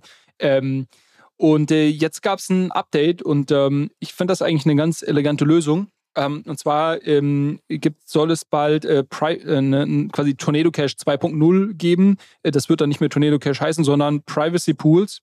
Ähm, und was die machen, ähm, ist letztendlich, dass sie sagen, okay, du kannst dir quasi bei der Auszahlung, also du kannst wieder Geld einzahlen und dann kannst du, ähm, wenn du Geld eingezahlt hast, dann hast du quasi ein Recht darauf, auch wieder Geld aus diesem Pool rauszunehmen. Bei dem Rausnehmen kannst du aber angeben, dass das Geld, ähm, was du bekommst, nicht ähm, aus Pools stammt, die ähm, mit Wallets in Zusammenhang ähm, stehen, die auf irgendwelchen Sanktionslisten stehen und so weiter. Ähm, und somit hast du eigentlich den Vorteil, dass du nach wie vor diese, diese Privacy hast. Ne? Also quasi ich kann, ich kann irgendwie Coins reinschicken, krieg andere raus und quasi keiner kann das nachverfolgen. Ähm, und somit habe ich nach wie vor diesen Privacy-Aspekt, der ja sehr wichtig ist für viele Leute. Auch äh, aus legalen, legalen Gründen haben wir ja auch mal, glaube ich, ähm, ein paar Beispiele durchgesprochen. Ähm, und ich kann nachweisen, wiederum den Behörden gegenüber, dass die Coins, die ich bekommen habe, nicht irgendwie von nordkoreanischen Hackern sind. Ähm, und, ähm, und somit ähm, habe ich nicht mehr dieses, dieses Problem oder, oder kann das, das Argument der Behörden so ein bisschen entkräftigen, dass quasi ähm, jeder über diese Tumblr seine Coins waschen kann, weil äh, wenn erstmal gewisse, gewisse Wallets auf solchen Sanktionslisten sind und gemonitort werden ähm, und kommen wir gleich noch zu, dass das natürlich schwer ist, alles immer zu tracken, ähm, dann äh, genau, da habe ich halt einen Teil dieses Problems gelöst. Was sagst du dazu?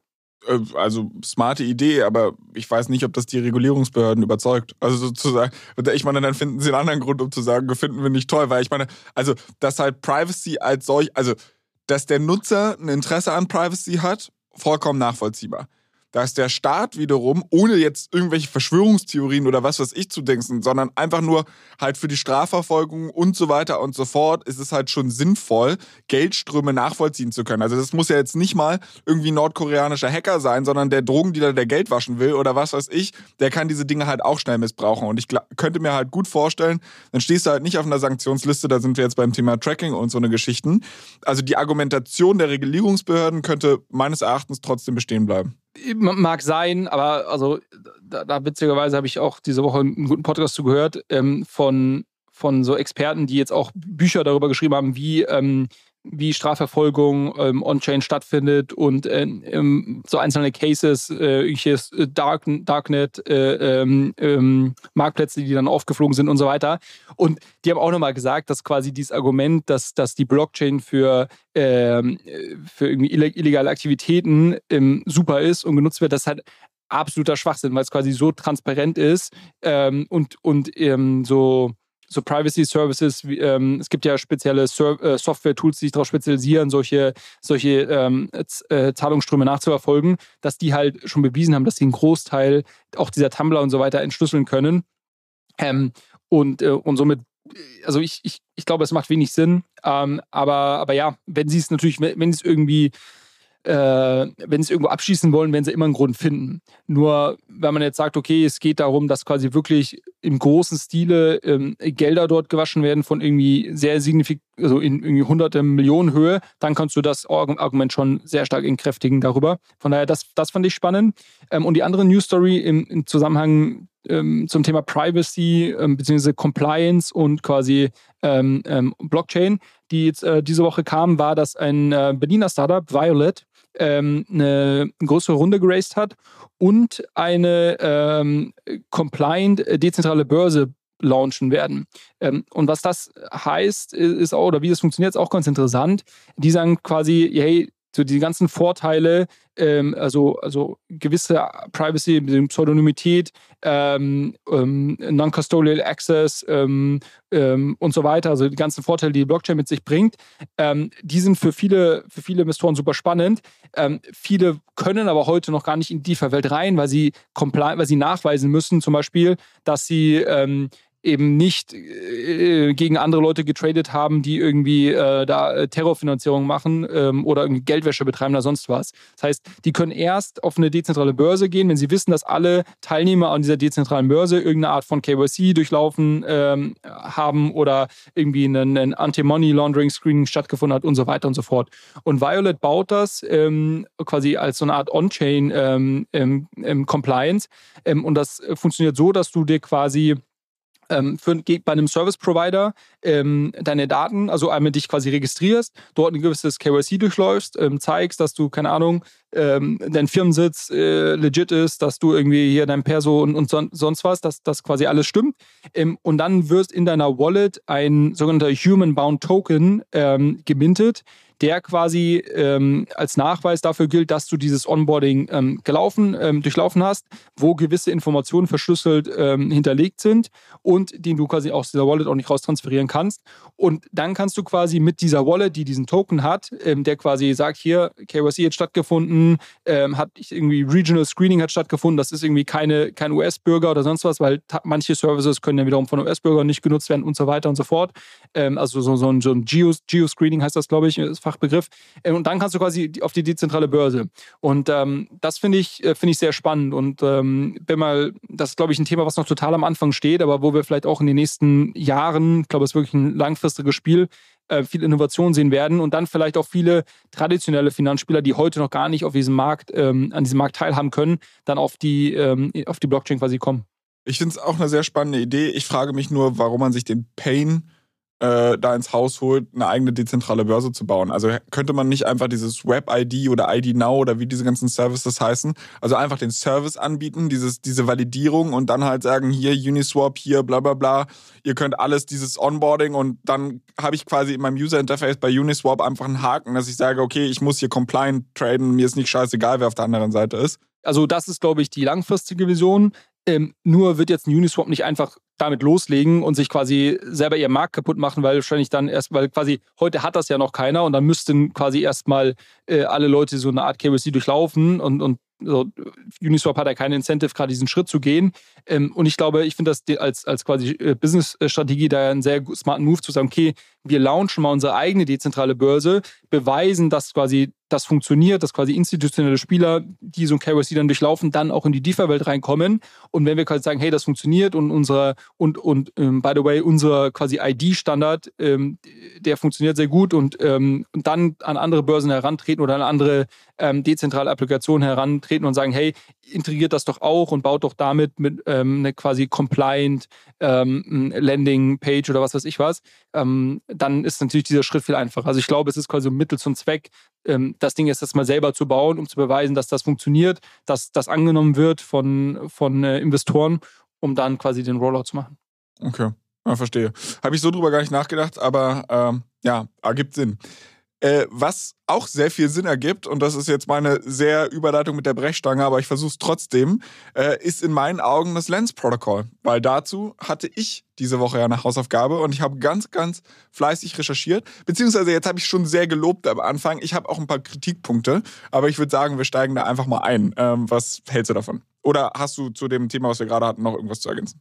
Nee, nee, nee, gar nicht. Ich bin total gespannt, was du zum Thema Lens gefunden hast. Ich muss ja dazu sagen, ich habe dir null Input gegeben. Ähm, von daher das ist hier, Leute, da könnt ihr mal sehen, weil hier der Herr Nagel verspricht hier alle fünf Sekunden Sachen. Ihr könnt in der letzten Folge nachhören, wie er noch gesagt hat, er schickt mir noch Links zu und so weiter und so fort. Hat er nicht, er hat sein Leben am Strand genossen. So, und ich sitze hier und muss mich da alleine durchkämpfen. Aber ich bin ja nicht auf den Kopf gefallen, habe ich gemacht. Ähm, hier mein Erfahrungsbericht. Und zwar Lens Protocol. Wir haben ehrlicherweise ja schon mal in einer unserer ersten zehn Folgen, glaube ich, darüber gesprochen. Die Idee ist so ein bisschen ein dezentrales Social Network aufzubauen bauen.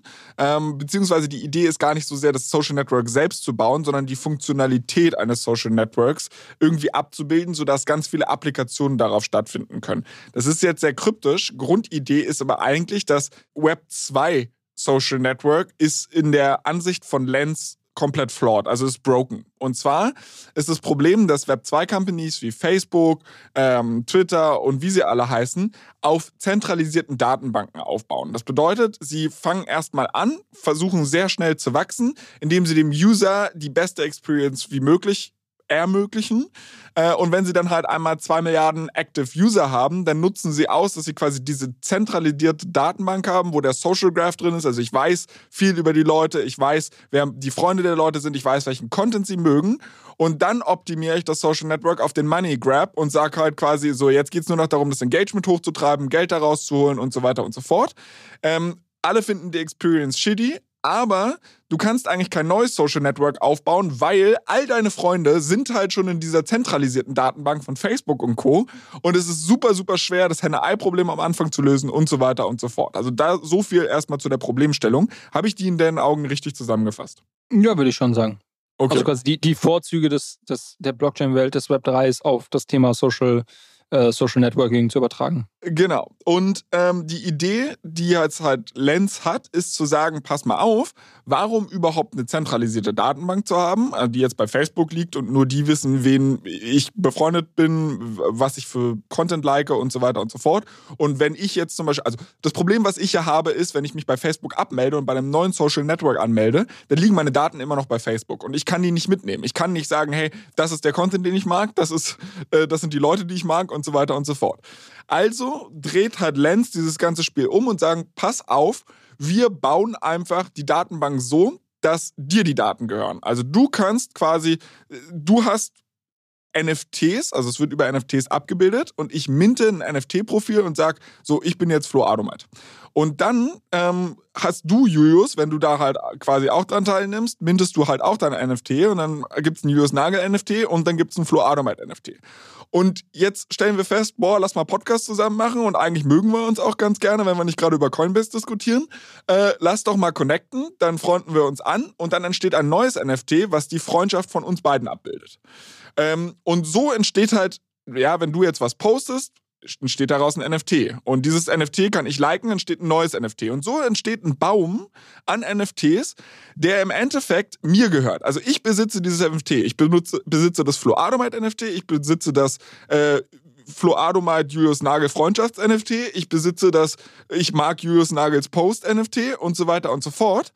Und on top dieser NFTs können jetzt ganz viele Leute unterschiedliche Applikationen bauen und können halt quasi mit diesen NFTs, also können mir auf Basis dessen halt Content ausspielen, wenn ich diese unterschiedlichen Sachen nutze. Und Lens baut halt quasi das Protokoll, was halt diese, diese ja, NFTs mintet. Ich glaube, das ist meine laienhafte Darstellung erstmal dessen, äh, was die tun, was dieses Protokoll macht. Auch da, kurze Nachfrage, habe ich dich schon verloren oder ja. ist, ist, das, ist das in etwa so das, wie du es äh, auch siehst? Nee, sehe ich ähnlich. Ich glaube, genau wie du sagst, das ist quasi ähm, das Dance-Protokoll ermöglicht quasi jegliche äh, Art von Interaktion oder Beziehungen, also quasi das, was man als Social Graph bezeichnet, ähm, ähm, äh, quasi zu, zu speichern ähm, auf der Blockchain. Und die Art und Weise, wie sie es speichern, ist halt quasi als, als NFTs.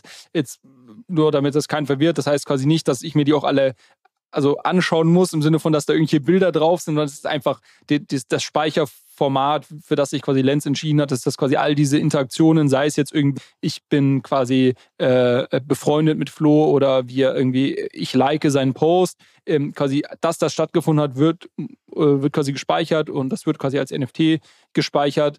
Ähm, und ähm, was man damit ja so ein bisschen ermöglicht, und das ist ja, glaube ich, jetzt der nächste Schritt, auf den du sicherlich gleich kommst, ist, dass quasi, wenn ich jetzt zur einer neuen äh, App gehe, dann kann und dann kann die und ich mich da quasi mit meiner mit meiner Wallet ähm, einlogge oder registriere, dann kann die ja diese ganzen NFTs, die ich quasi bei mir als als Speicher, als meinen Social Graph mitbringe, kann die die ja auslesen und kann mich quasi direkt onboarden, ne? Genau, also mal angenommen und das wird halt deshalb spannend, weil ich baue jetzt einen Newsfeed ja, fürs Web 3 und sage, ich baue jetzt quasi auf diesem Lens, also ich bin jetzt Entwickler, ich baue auf diesem Lens-Protokoll auf und sage halt, pass mal auf, ich spiele jetzt all den Leuten, die meinen Feed benutzen, Content aus. Und dann versuche ich den natürlich auch irgendwann zu monetarisieren, weil viele Leute sehen den Content und so weiter und so fort und dann knall ich da Werbung rein. Und jetzt merke ich, boah, cool, je mehr Werbung die Leute sehen, desto mehr ähm, Geld verdiene ich. Äh, und wie sehen die Leute mehr Werbung? Indem sie länger in meinem Feed drin sind. Und wie sind sie länger in dem Feed? Naja, wenn sie besonders aufwühlende Posts sehen. Ja, so von wegen, wenn Julius Nagel postet, Coinbase komplett scheiße bewertet, die haben alle keine Ahnung von Krypto, dann merken die, ah, Flo Adomite regt das auf und ähm, dann bleibt er dran Dann also muss ich ihm mehr diesem Content, der mit ihm polarisiert, ausspielen. Und ich merke das natürlich und merke, boah, ich habe jedes Mal ein scheiß Gefühl, wenn ich auf diesen äh, Newsfeed gehe und sage, boah, irgendwie, ich, also ich bin zwar immer lange drauf, ich verschwende viel Zeit, aber im Endeffekt werde ich nur mit Meinungen konfrontiert, die entweder meinen eigenen entsprechen oder die halt krass polarisieren und dadurch mein Engagement treiben.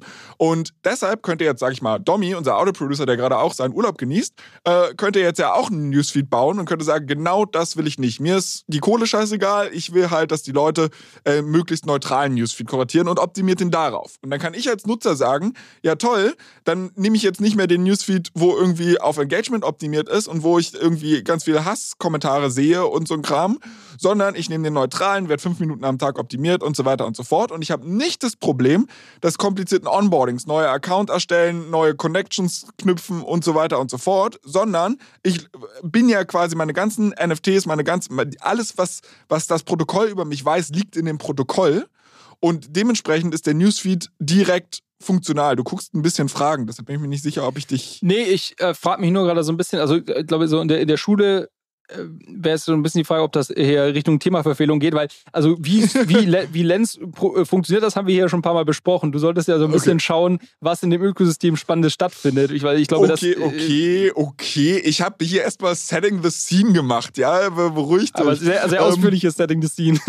Okay, okay, also so funktioniert. Ich, sorry, dann mache ich schneller, dann mache ich schneller und gucke nach, was es da halt gibt. Das Ding ist, ich habe es versucht auszuprobieren. Ja, es funktioniert halt so: Du gehst drauf und sagst Claim your Handle, damit ich quasi erstmal auf dieses Lens-Protokoll geonboardet werde. Das Problem ist, ich bin nicht äh, der Auserwählte. Ich darf nicht mitspielen. Ich weiß ehrlicherweise nicht, was ich machen. Also ich habe Claim Your Handle gedrückt und dann hieß es, Wider Access will be rolled out soon. In the meantime, take a walk through the garden and see what's been built on Lens. Also sprich, im Endeffekt, pass mal auf, in der Beta, Beta-Phase. Genau. Noch, ja. Und das bedeutet, ich durfte leider Gottes nicht, äh, also ich konnte es jetzt halt nur theoretisch irgendwie analysieren. Ich habe mir dann YouTube-Videos angeguckt und habe mir angeschaut, was es schon für Applikationen darauf gibt. Und die haben auf ihrer Website das alles auch so ein bisschen aufgelistet. Da gibt es dann irgendwie Apps, die nennen sich wie äh, Butterfly, Dumpling TV, Lensstar, LensTube, ORB, Favor, wie sie alle heißen. Ähm, und im Endeffekt ist es ehrlicherweise eine große Spiegelung des aktuellen Web 2s. Also ich habe so, wenn ich das richtig gesehen habe, Lensstar ist sowas wie Twitter Mhm. Ähm, also da hat quasi einfach jemand eine Applikation gebaut, die auf Basis dessen kann ich Leuten folgen und ich kann quasi dann Newsfeeds sehen und kann die auch kommentieren und so eine Geschichten. Lens Tube ist, glaube ich, sowas wie YouTube. Ähm, wo es dann halt, also nur um einmal die, das breite Spektrum zu zeigen, was halt da überhaupt alles möglich ist. Äh, Dumpling TV ist, glaube ich, sowas wie Twitch ich konnte es ja, wie gesagt, nicht so richtig ausprobieren. Ich bin raufgegangen, ich fand's scheiße.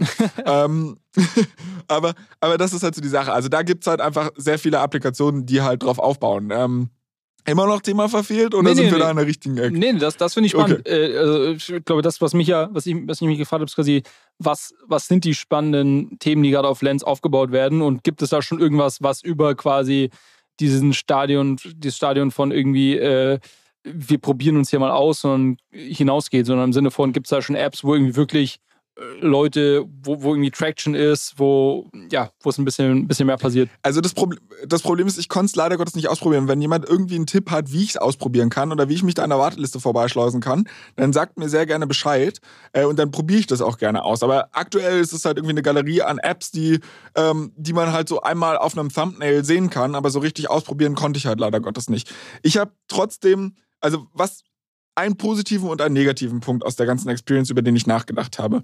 Der erste ist ein positiver und der wird auf Lens. Ähm, weißt du übrigens, warum die Lens heißen? Äh, nee. Und zwar, ich habe die ganze Zeit gedacht, Lens, damit meinen die die Linse, weil du irgendwie, also die, die, die Linse aus einem Fernrohr oder was weiß ich, mhm. ähm, dass du halt da irgendwie durchschaust.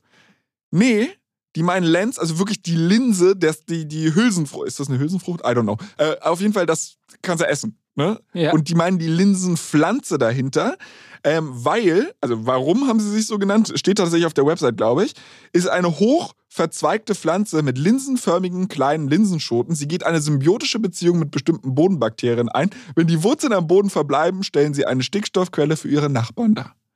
Und deshalb heißt die ganze Nummer Lens. Aber äh, das nur als kleiner Exkurs am Rande, was ich, was ich eigentlich sagen wollte.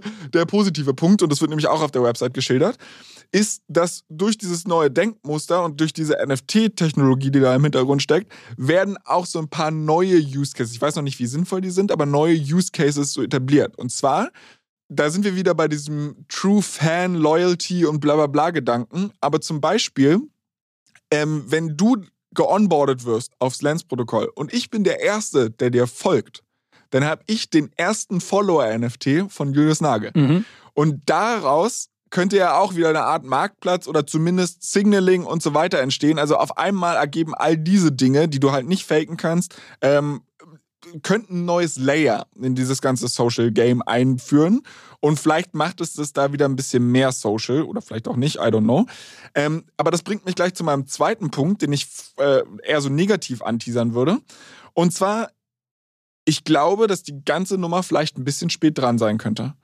Und zwar glaube ich, dass dieses Social Network nicht mehr so ein Hype-Ding ist, wie es mal war. Also es war total geil, wo du irgendwie 2004 oder 2000 oder so deine MySpace-Seite hattest und auf einmal konntest du im Internet nicht nur lesen, wo du Autos kaufen konntest, sondern wow, ich konnte meine Freunde sehen und ich konnte sehen, was meine Freunde machen. Und die Leute haben irgendwie äh, keine Ahnung, über ihren Stuhlgang getwittert oder das, was sie gegessen haben. Und irgendwie war es funny, das halt zu sehen, wenn du auf der anderen Seite der Erde bist. Dann haben sich eigentlich alle Social Networks weg von Social entwickelt. Komplett die viralste App, die es gerade gibt, ist TikTok. Und du folgst dort nicht mehr deinen Freunden, sondern du folgst mhm. engaging Content. Twitter macht sein Product ist halt auch nicht mehr irgendwie, du folgst den Thought-Leadern oder den Leuten, die du, sondern im Endeffekt, Algorithmen verstehen eigentlich ziemlich gut, was ich mag und was ich nicht mag. Und ist wirklich dieser Social-Aspekt noch so wichtig, wie er es mal war? Das würde ich mal äh, so ein bisschen als, als Denkanstoß da reinwerfen. Finde ich einen sehr guten Take. Ähm, äh, vor allem jetzt in der Zeit von ChatGPT und irgendwie AI schlägt dir eh alles vor und, äh, und so weiter und so fort. Und deine neuen Freunde sind vielleicht gar nicht real. Äh, by the way, das habe ich gelesen jetzt die Woche. Oh, wir, wir, machen heute ein paar Themendiskurse. Äh, habe ich gelesen die Woche, dass, dass auf Snapchat, dass man jetzt quasi äh, äh, mit ChatGPT interagieren kann, aber das ist quasi nicht so eine, nicht einfach so eine statische Website, sondern es ist mehr wie so ein Chat aufgebaut und du kannst quasi mit, mit einem Fake-Freund oder Freundin dann quasi schreiben äh, und hinter dieser Fake-Freund, Freundin äh, steckt äh, ChatGPT. Aber äh, so viel dazu. Ähm, nee, finde ich, finde ich sehr spannend. Ähm, ich glaube, es ist witzig, weil du gesagt hast, es ist, zu, es ist zu spät. Ich hätte es fast eher so eingeordnet, es ist quasi noch zu früh. Also quasi das Thema Decentralized Social, glaube ich, wird in irgendeiner Art und Weise kommen. Äh, ich glaube, das, was wir jetzt sehen, ist quasi dieses, ähm, wir kopieren all das, was zuvor im Web 2 gebaut wurde und machen das gleiche nochmal auf der Blockchain. Tada! Äh, das, glaube ich, das wird jetzt nicht so ziehen unbedingt. Ähm, so, das, das, das glaube ich auch ehrlicherweise nicht. Aber ich glaube schon, dass Leute auf diese Infrastruktur irgendwas Cooles aufbauen werden und wahrscheinlich haben wir noch gar keine Ahnung, wie das aussehen wird. Ähm, was dir dann wieder neue Features äh, ermöglichen wird. Ähm, und deshalb würde ich mal sagen, das Thema Decentralized Social, also quasi Lens ist, ist noch super früh ähm, und wahrscheinlich dauert es halt noch ein paar Jahre, bis wir da irgendwas Cooles sehen werden. Und das glaube ich auch. Also ehrlicherweise es ist irgendwie zu früh und zu spät gleichzeitig, weil äh, zu früh irgendwie, weil die Web3-Welt halt einfach noch nicht so groß ist, wie man vielleicht meinen mag. Ähm, und wahrscheinlich erst so Mass Adoption und so, also da wird das halt wahrscheinlich dann erst so richtig Traction bekommen. Ich kann mir auch gut vorstellen, also nicht falsch verstehen, so dieser ganze Take, den ich jetzt gerade drauf hatte, von wegen, wie Social sind Social Networks überhaupt nur äh, noch. Ähm, das kann ja auch ein Symptom sein und nicht zwangsläufig, dass, dass es immer so sein muss und vielleicht durch Berichtlens halt genau diesen Entwicklungspfad, den andere Social Networks gemacht haben, durch diesen Dezentralisierungsgedanken und so weiter. Ich will halt nur damit sagen, Social ist gerade eigentlich nicht das Hot Topic ja. aktuell. Und also vielleicht ist es auch too early generell. I don't know. Wir werden es wir werden's sehen. Okay, ähm, fand ich trotzdem spannend. Ich habe äh, eine Hausaufgabe für dich bis nächste Woche noch. Äh, aber ich mache doch hier schon Twitter-Polls und so weiter und so fort. Ja, aber das ist, eine, noch was das ist eine kleine Hausaufgabe. Die wird dir, die wird dir auch Spaß machen, glaube ich. Ähm, es hat nämlich, ähm, diese Woche gab es auch ein Announcement in der Finanzierungsrunde von einer, von einer App im Solana-Ökosystem. Äh, Tensor heißt die. Und die sind quasi das Blur das Blur von Solana. Also die, also die haben einen neuen NFT-Marktplatz äh, ähm, gebaut in, im Solana-Ökosystem, der äh, super advanced Trading Features hat, ähm, die quasi die bisherigen Marktplätze aller Magic Eden, den du ja auch schon mal ausprobiert hast, äh, äh, nicht haben.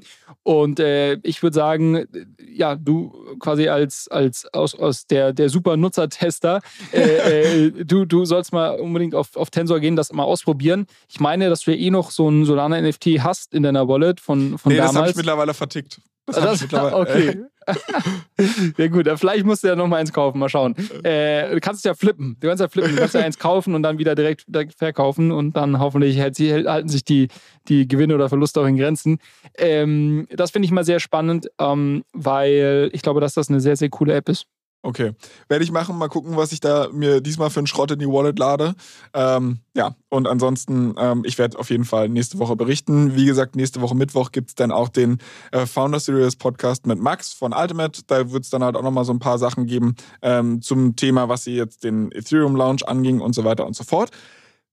Jetzt trotzdem am Ende mal wieder der obligatorische Hinweis. Diesmal ist ja wirklich wichtig, so von wegen auf unseren Instagram-Account, auf unseren Twitter-Account, äh, allescoin-pod. Ähm, nimmt doch bitte an der Umfrage teil, dann könnt ihr darüber entscheiden, was der nächste Token-Deep Dive wird. Ähm, Ansonsten bewertet diesen Podcast bitte, bitte sehr gerne mit fünf Sternen auf Apple und Spotify mit fünf Sternen. Das war doppelt gemoppelt. Egal. Äh, das bringe ich jetzt trotzdem hier noch zu Ende. Ich fahre das nach Hause. Ich bedanke mich bei dir, Julius. Ich bedanke mich bei allen, die bis jetzt zugehört haben. Ich wünsche dir ein wundervolles Wochenende. Genieß noch die Restzeit in der Sonne und wir sprechen uns nächste Woche. Danke, Flo. Mach's gut. Ciao, ciao. Ciao, ciao.